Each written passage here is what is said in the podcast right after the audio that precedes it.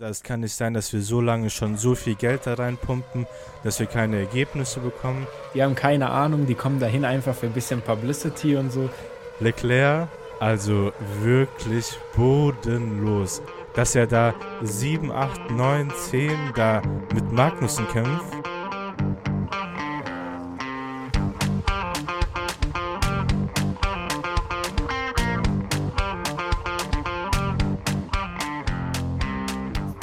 Servus und damit ein herzliches Willkommen zum Paddock Talk Race Review. Heute mit der Miami GP Edition. Das Rennwochenende ist vorbei. Wir hatten ein semi-spannendes Rennen mit mir an meiner Seite, Marco. Servus. And let's go, würde ich sagen. Miami. Dein, wie fandest deine Eindrücke? Rennen, nein, nein, nein, nein. Meine. Okay. Deine Eindrücke. Also, ich muss sagen, ich bin ein bisschen zwiegespalten. Auf der einen Seite hatte Miami so viele Overtakes, hatte eine absolut gute Starting Grid, finde ich. Also wir hatten Verstappen auf 9, Hamilton auf 13, Leclerc irgendwo auf 9 oder 7 rumgurken. Ähm, es war alles so schön bind, äh, bunt durchgemixt. Magnussen auf der 4. Und dann war das Rennen aber trotzdem irgendwie nicht spannend. Also ich weiß auch gar ja, nicht, woran das ja. liegt. Ob das jetzt Vielleicht liegt es daran, dass einfach der Red Bull immer so dominant ist und jedes Rennen gewinnt.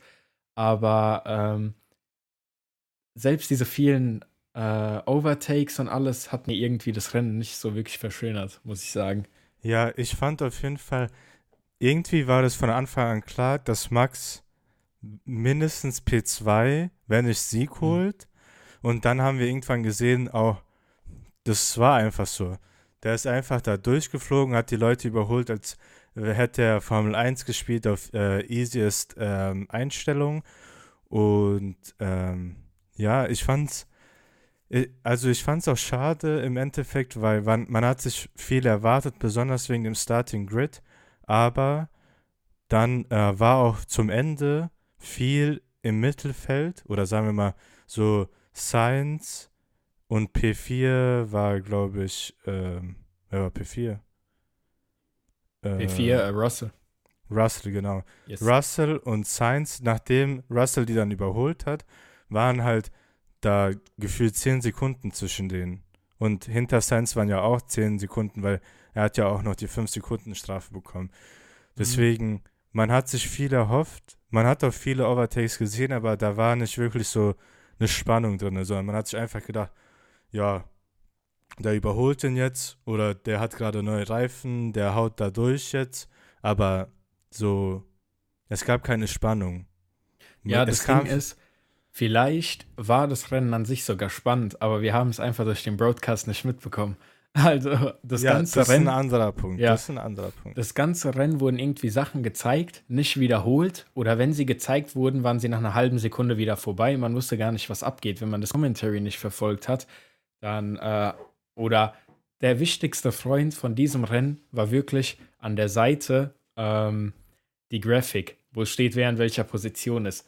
Anhand dieser Grafik habe ich das ganze Rennen verfolgt, ich weil auch. es vom Video her einfach nicht ableitbar Geist. war.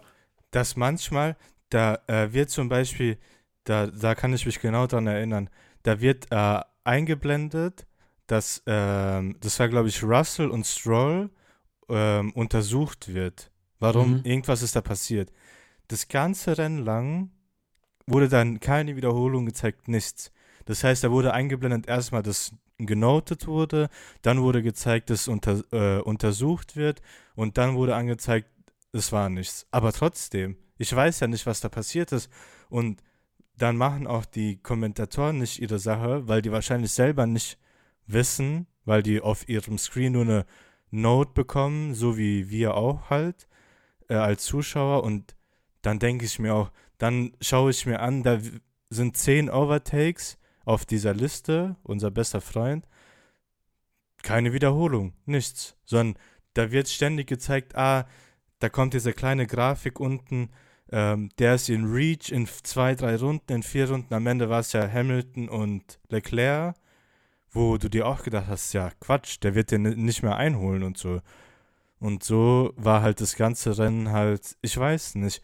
So, ich fand, ich habe mich gefreut, also auf das Wochenende, so Miami-Vibes, mhm. jeder hat ein eigenes Design, dann Red Bulls äh, Livery, bla bla bla. Und dann im Endeffekt war es halt nicht das, was halt versprochen wurde. Ja, finde ich auch. Also, ich muss tatsächlich auch sagen, Miami letztes Jahr fand ich schon sehr gut overhyped. Miami dieses Wochenende fand ich auch gut overhyped. Das merkt man einfach daran. Mein persönliches Highlight ist einfach, wenn da so viele Promis unterwegs sind, die dann interviewt werden, ja, wer wird heute gewinnen? Und die sagen, Save Lewis Hamilton, this is my boy. Ja, Der Bruder startet als 13. und sitzt seit halt zwei Jahren in einem Traktor. Ja. Die haben keine Ahnung, die kommen die dahin halt einfach für ein bisschen Ahnung, Publicity ja. und so. Das war ein bisschen traurig, weil normale äh, Formel 1-Fans können sich zum Beispiel Miami und Las Vegas einfach nicht leisten. Ähm, Las Vegas ist ja zum Beispiel übelst teuer das und ich sehe in Las Vegas gottlos teuer. Genau. In Las Vegas sehe ich einfach dasselbe Problem wie in Miami. Also ich weiß nicht, vielleicht wird es ein spannendes Rennen, aber ich finde, ich gehe davon aus, dass das Rennen so, wie sagt man das? Es wird oversellt. Es wird so overhyped sein, dass es dann nicht ja, gut wird am Ende. Ja, die Sache ist auch, äh, das habe ich dir ja geschrieben, ich weiß nicht, ob du den TikTok gesehen hast, da wurden ja, sagen wir mal so, äh, Influencer von TikTok eingeladen. Allgemein, mhm. ob die irgendwas mit Formel 1 zu tun hatten oder nicht. Und dann hat eine gesagt, ja, ich wurde eingeladen von Alfa Romero.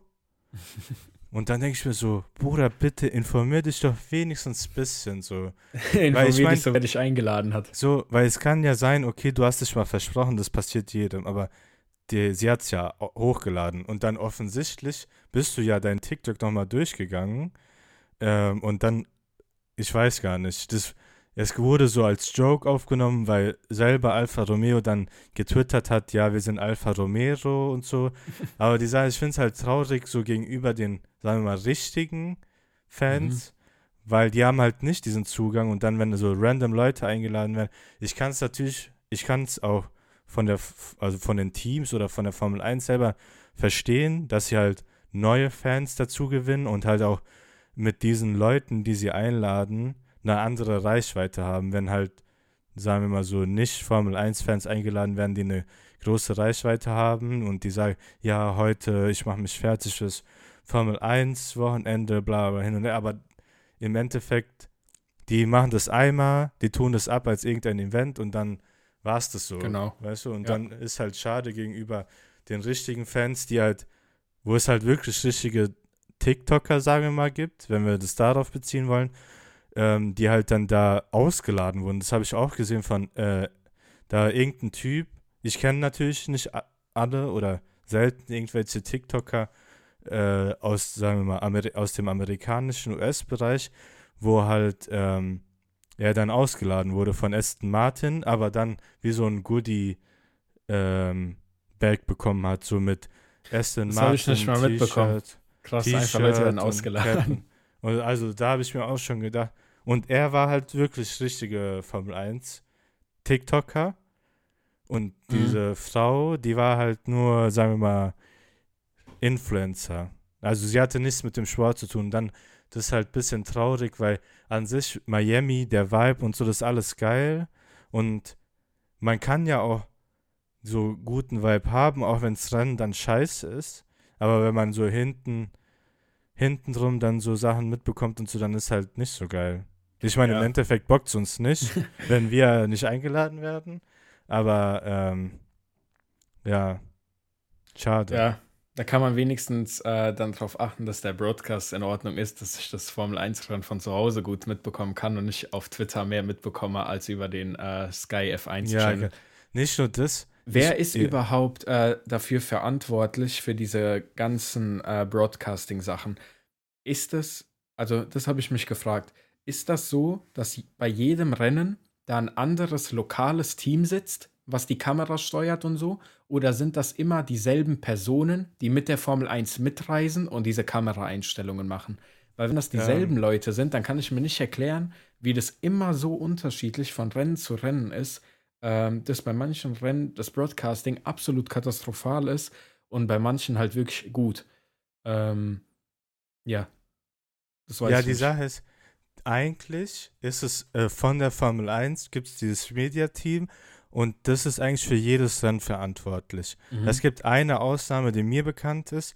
Da geht es, da ähm, geht es um Monaco und da hat der monegassische ähm, TV-Sender die Rechte und zeigt halt das, was er will. Also die übernehmen sozusagen dann diese Rolle.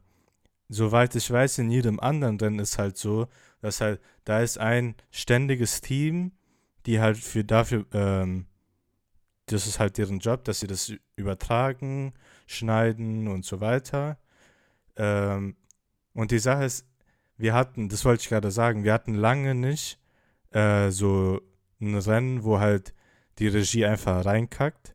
Und ich hatte, also das Gefühl war einfach so, als würden die selber nicht wissen, was abgeht auf der Strecke.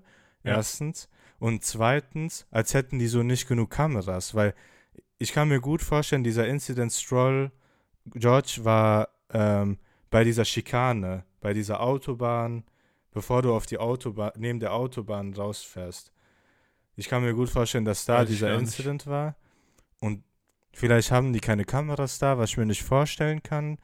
Aber ja, war eigentlich traurig, so weil dann, ich finde es schade halt, weil die Kommentatoren haben keine Ahnung und es wird auch nichts gezeigt, so deswegen. Kommen wir doch einfach mal zu den positiven Sachen. Was würdest du denn sagen, wer oder welches Team hat dich denn so am positivsten überrascht dieses Wochenende? Am positivsten, ich würde sagen, Oder was hat dich Positiv- glücklich gemacht?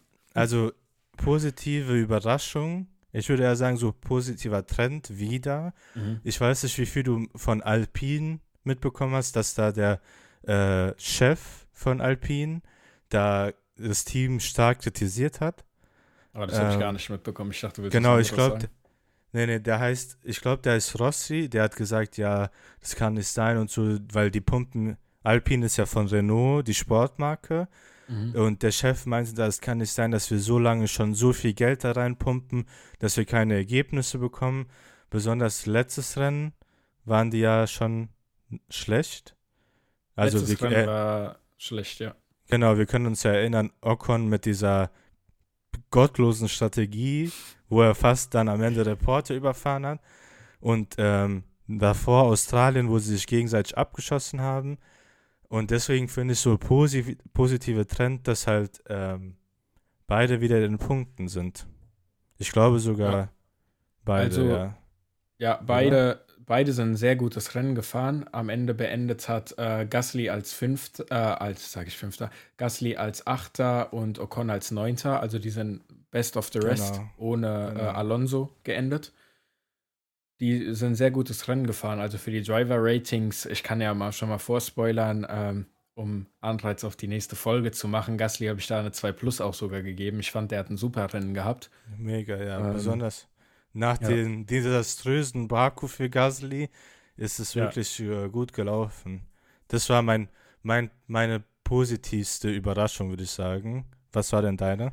Ja, also ich muss sagen, es ist nicht mal eine Überraschung, aber Alonso sein Wochenende, super, muss ich sagen. Also als Zweiter Yes, qualifiziert, ist jetzt auch egal unter welchen Umständen, als Zweiter qualifiziert, er ist P3 geendet mit absolutem Abstand zu P4, aber auch absolutem Abstand zu, zu P2 und 1. War so ein bisschen Lonely Race. Haben wir auch daran gemerkt, dass es dem Jungen, äh, anscheinend hat er genug Zeit, das Rennen zu verfolgen auf dem großen Bildschirm. Hast du sein Interview danach noch gesehen dazu? Äh, nee, ich habe das Interview nicht gesehen, aber ich habe auf Instagram diese Quotes äh, gelesen. Aber ich habe keine Ahnung mehr, was da drin stand. Ich glaube, der meinte so, ja, da war ein großer äh, Screen einfach bei nach irgendeiner Kurve und dort hat er dann Ja, das genau, Rennen genau. verfolgt. Das ja. war witzig. Das war halt, weil die Sache ist, guck mal, die fahren da mit 300, 350 lang. Also und dann hat er gesagt- Hand. Und dann hat der gesagt, so, ja, so gescherzt, ja, das war so langweilig für mich und so. Dann Mhm. nach Kurve, keine Ahnung, 15 oder so, stand ein großer Bildschirm, da habe ich gesehen, dass Lenz den überholt hatte. Und Ja. ich meine, das, wenn man sich so überlegt, du, der fährt einen Rennwagen, okay, ist beschäftigt mit seinem Rennwagen, dass alles läuft, spricht noch mit seinem Ingenieur und dann hat er noch Zeit, aus dem Auto zu gucken auf irgendeinen Bildschirm oder so.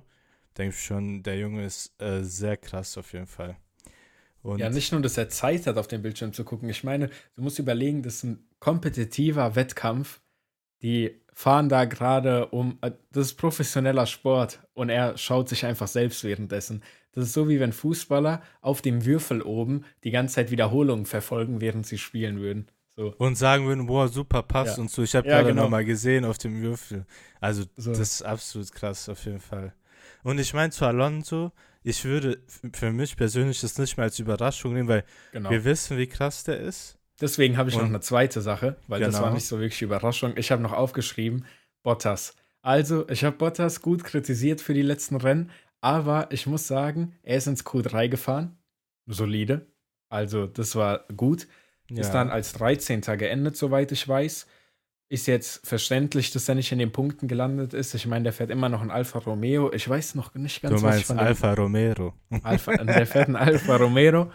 Und ich weiß wirklich nicht ganz, was ich von dem Auto halten soll. Ich kann das nicht einschätzen. Ja, ich habe ja schon letzte Auto. Folge gesagt, ich weiß nicht, ob es an Bottas liegt oder an dem Auto. Anscheinend liegt es nicht ganz an Bottas, weil das Quali hat er ja gut gefahren.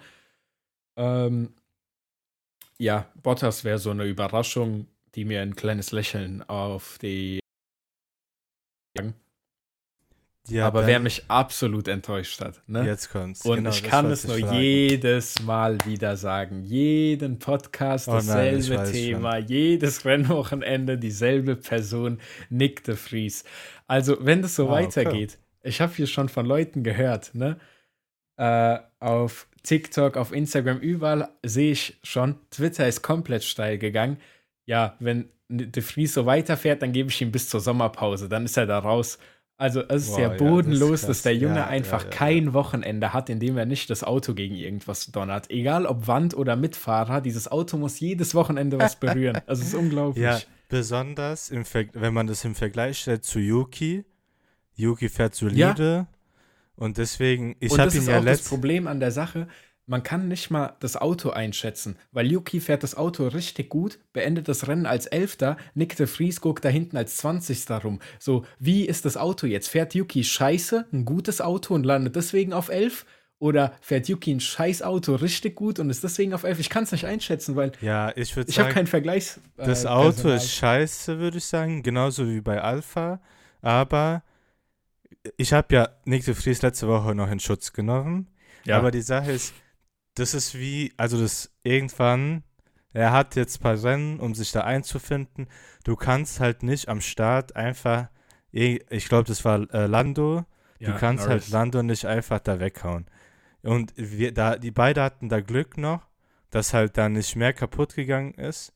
Aber im Endeffekt, so Lando hatte da super Start und dass dann sowas passiert, ja, mein negativ, mein, meine negative Überraschung, und da ja. muss ich wieder äh, auf den toten Soldaten eintreten. Was heißt tot? Letzte Woche war er lebendig auf Pole. Leclerc, ah. also wirklich bodenlos. Dass er da, keine Ahnung, äh, Platz 7, 8, 9, 10 da mit Magnussen kämpft, mit dem Kunden mit dem Kunden von Ferrari und da äh, Runde ja, nach Runde, sehr, sehr der überholt den, der überholt den. Und da habe ich dann auch noch gehört, so, ja, das Auto äh, wurde gegen die Empfehlung der Renngin Renningenieure, also nach Meinung von Leclerc, so abgestimmt, dass am schnellsten auf eine Runde ist. Da genau. denke ich mir auch, Bruder, was erwartest du, dass du auf Pole fährst und dann von allen überholt wirst?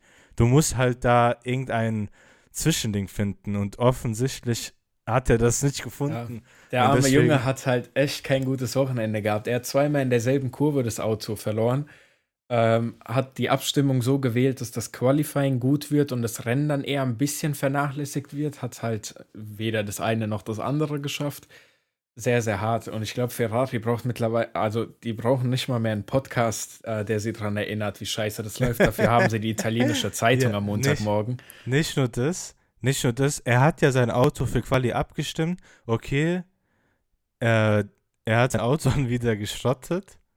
Ja. Warte, war er, er war es in Quali, gell? Ja. ja. Seine erste Runde in Quali war scheiße und dann hat er sein Auto geschrottet. Was soll man dazu sagen? Und es tut mir leid, weil der ist so ein guter Junge, aber die Sache ist, so, das ist halt, was, da kann man keine Erwartung mehr dran haben. So, er kann 1000 Poles fahren, uns ist klar, da wird ein Red Bull dann gewinnen am Ende. Ja, ich, das Ding ist, ich habe mit Nick de Vries sogar noch jemanden, noch ein Team aufgeschrieben, also das komplette Team einfach aufgeschrieben. McLaren, was war das für eine Strategie? Also, Geisteskrank. Ich verstehe nicht, wie. Es wurde, das ganze Wochenende wurde gesagt, diese roten Reifen, die überleben keine drei Runden in Miami. Ja, das ganze ja, ja, Wochenende wurde es gesagt. McLaren denkt sich, weißt du was? Rot. Damit starten wir. So Wo sind die geendet hinten? So Einfach behindert. ganz hinten sind die geendet. Und zwar, wir haben Piastri auf 19 und Norris auf 17. Bodenlose Performance war das. Also ganz schlecht von also, McLaren. Ich verstehe auch nicht, was denken die sich da? Weil ich meine, gar nichts denken die sich, das ist das Problem. Ordinary People, wenn wir uns schon denken, ah, ja. guck mal, die zwei McLaren, die starten das Soft, die haben schon, die kannst schon abschreiben. Was haben die dann ausgerechnet, diese Strategisten? Was, was machen die da? So, ja, ich glaube, der Plan war nach drei bezahlen? Runden Reifen zu wechseln und dann mit hart durchzufahren. Hat ja bei Verstappen auch fast geklappt, ne? Ja, aber so. das ist ja Quatsch. Das, das also ja anders kann dann, ich mir das nicht erklären.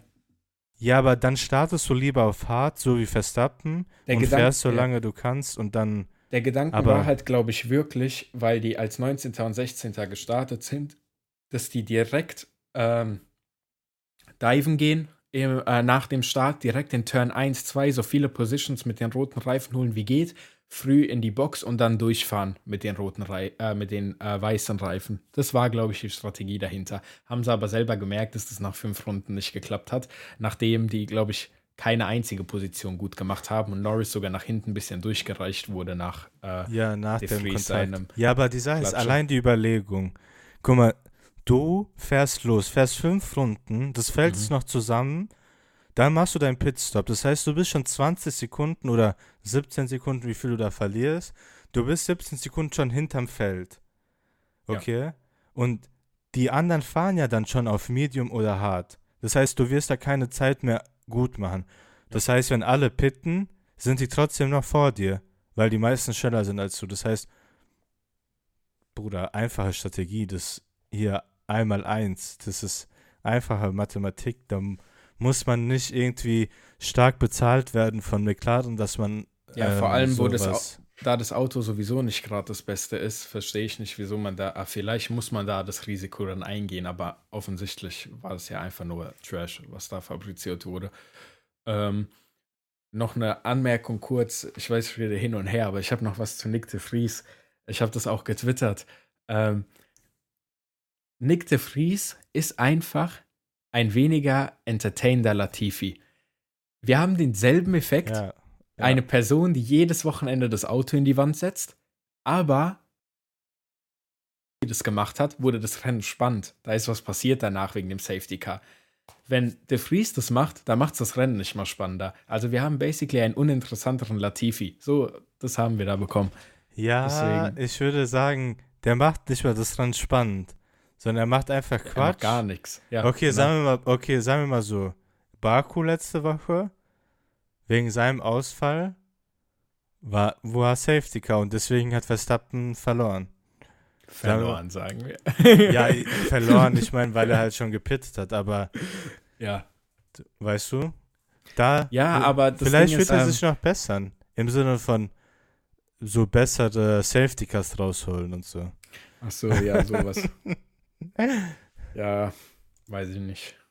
Also, äh, um mal wieder ein bisschen was Positives aufzugreifen, wo wir gerade schon bei Verstappen waren. Ich muss sagen, ob durch Glück oder ob das ausgerechnet wurde vorher, ich weiß es nicht ganz. Verstappens Strategie, die Red Bull ihm da gegeben hat, mit den harten zu starten und dann später auf die Mediums zu gehen, absolute Glanzleistung ist das einfach gewesen. Also das haben ja alle Teams auch später dann gemerkt. Ähm, ich glaube, Ocon, Hamilton, Verstappen und noch wer sind auf hart losgefahren.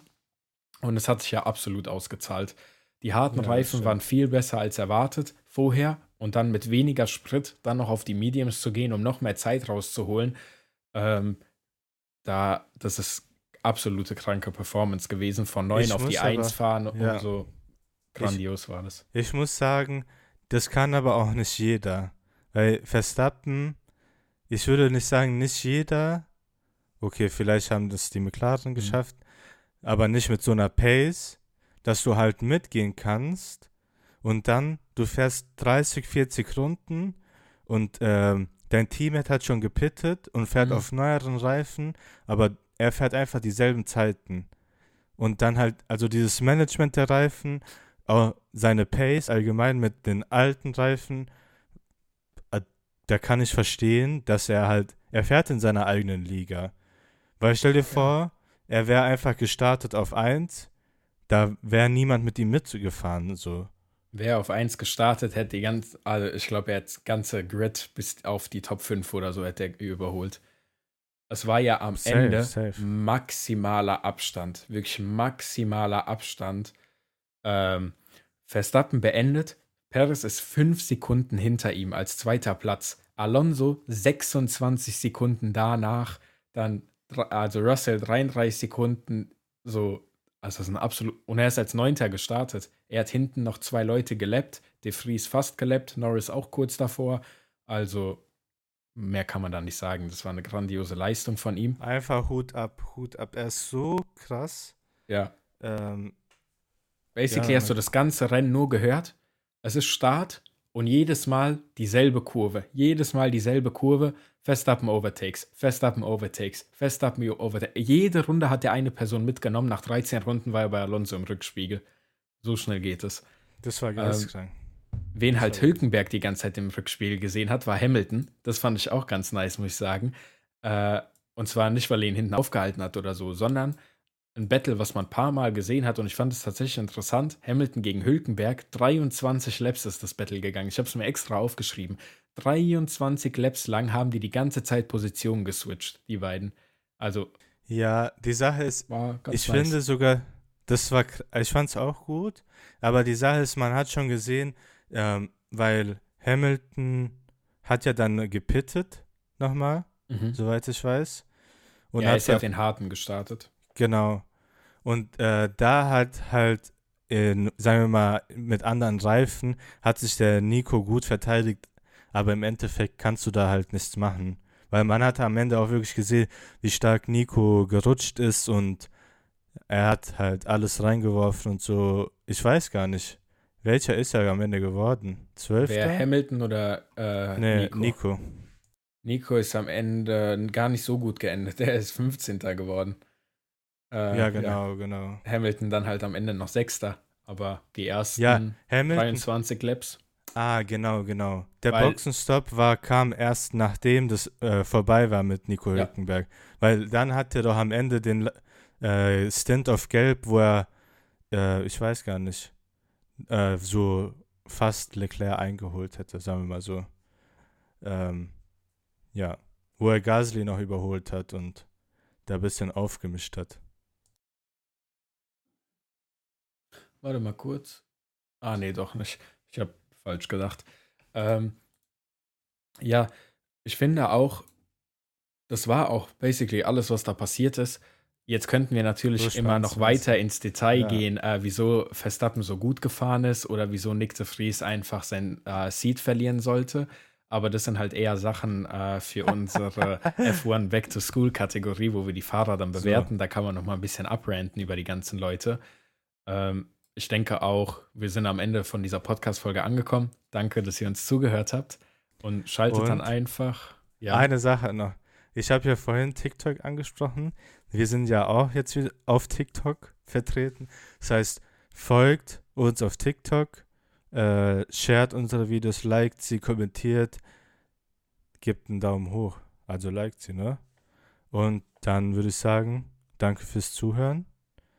Und, Und bis morgen. hören- Wir hören uns in der nächsten Folge.